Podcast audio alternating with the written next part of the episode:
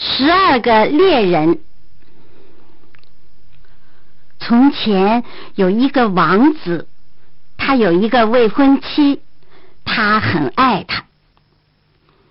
他在他家里坐着，正在非常高兴的时候，来了一个消息，说他父亲病得要死，要在死以前见他一面。于是他向他的爱人说：“我应当回去，不得不离开你。我给你一个戒指做纪念。如果我做了国王。”我回来接你。他骑马走了。他回到他父亲那里的时候，父亲的病很危险，快要死了。父亲向他说：“亲爱的儿子，在我死以前，我想见你一面。你答应我。”你要照我的意思结婚。他还向他说明，他应该同某公主结婚。当时儿子很悲哀，丝毫没有考虑说：“好的，亲爱的父亲，我一定照你的意思办事。”于是国王闭着眼睛死了。儿子继承了王位。丧期过后，他应该实现他对他父亲的诺言，就派人去向那公主求婚。公主也答应了。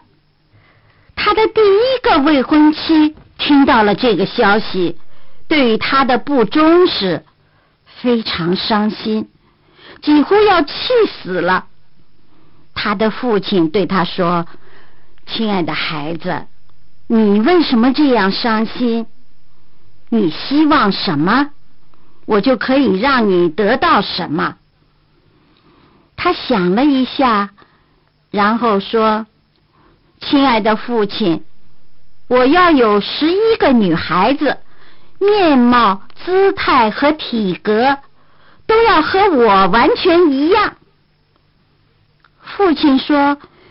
如果可能的话，我一定能满足你的希望。他叫人在全国寻找，寻找了很久，找到了十一个姑娘，面貌、姿态和体格都和他女儿完全一样。他们来到这国王的女儿那里，他叫人做了十二件猎人的服装。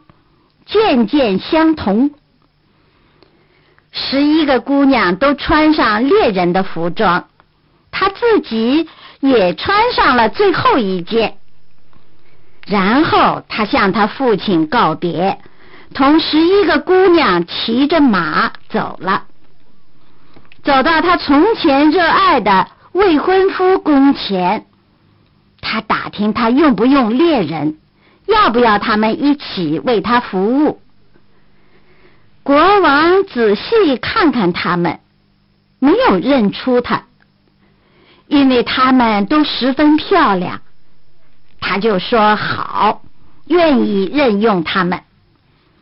于是他们就成了国王的十二个猎人。国王有一只狮子。它是一只奇怪的动物，它知道一切秘密的事情。有一天晚上，他向国王说：“你以为这里有十二个猎人吗？”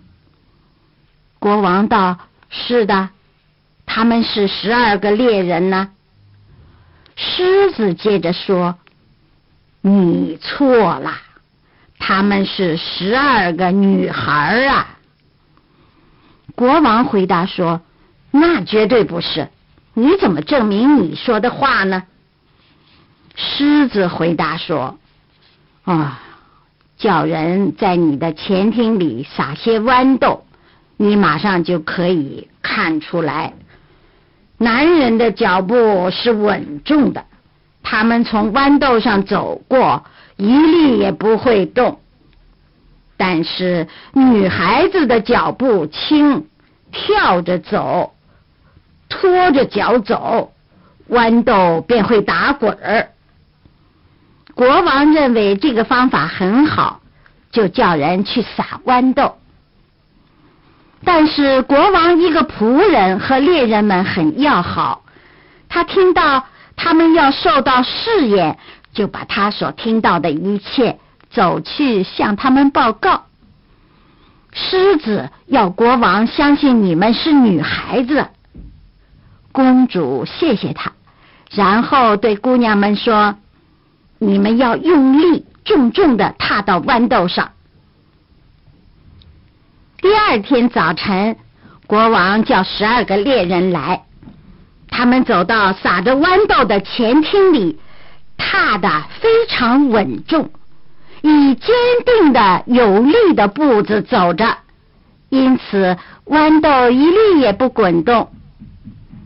他们回去后，国王向狮子说：“你骗了我，他们走的和别的男人一样。”狮子回答说：“他们晓得要受试验，所以勉强装成这样。”你叫人拿十二乘纺轮到前厅里，然后叫他们来，他们一定很喜欢。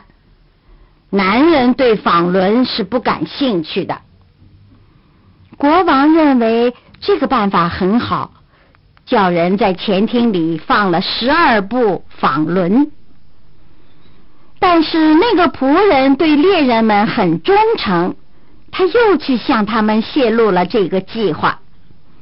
公主当没有别人在身边的时候，向十一个姑娘说：“忍耐着，不要看那些纺轮。”第二天早晨，国王叫十二个猎人去，他们走过前厅，对纺轮一眼也不看。于是国王又向狮子说。你骗了我，他们不看那些纺轮，他们却是男子。狮子回答说：“他们晓得要受试验，所以勉强装成这样的。”可是国王不再相信狮子了。十二个猎人老是跟着国王打猎，日子越久。他越是喜欢他们。有一次，他们正在打猎的时候，来了一个消息，说国王的未婚妻快到了。真正的未婚妻听到了，难过极了，就倒在地上昏过去了。国王以为他亲爱的猎人出了什么事，就跑过去要帮助他，拉下他的手套。于是他看见了他送给他的一个未婚妻的戒指，他看着他的面貌，认出了他，他非常感动，就吻着他。他睁开眼睛的时候，他说：“你是我的，我是你的，世界上没有人能够分离我们。”他派了一个使者到那另外一个未婚妻那里，请求他回到他的国里去，因为他已经有了一个王后。一个人找着了旧钥匙，就不用新的啦。于是他们举行结婚礼，那只狮子仍然得到国王的宠爱，因为他从前说的。都是真话。